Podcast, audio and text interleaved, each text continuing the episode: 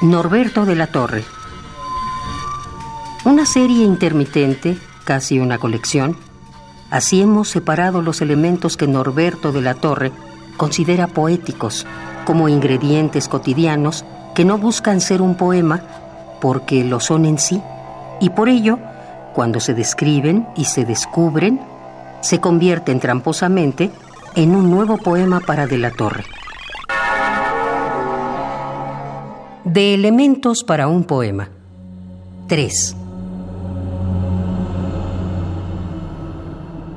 Una paloma apoya sus alas en el aire inquieto del verano naciente.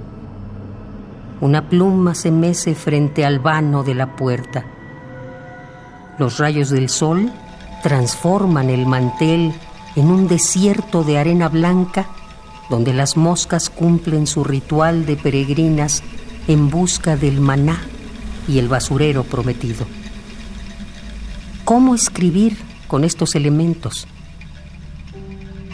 La paloma sedienta se posa sobre el pretil de una fuente seca. El mantel se vuelve azúcar y leche derramada. Las moscas merodean entre restos de comida y platos sucios.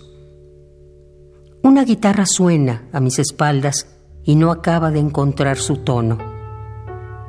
A pesar de todo, se puede escribir un poema con el calor que una mujer abandonó en la cama, un vaso vacío, los círculos que trazan los insectos alrededor de un farol en llamas, la víbora que se presiente entre las piedras, el barro, la nube, el sabor de la sal, una bolsa de plástico que sustituye a los cardos en las calles de una ciudad tendida sobre arena.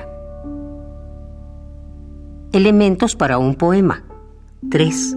Norberto de la Torre. Un poema al día. Selección de Felipe Garrido. Radio UNAM. Experiencia sonora.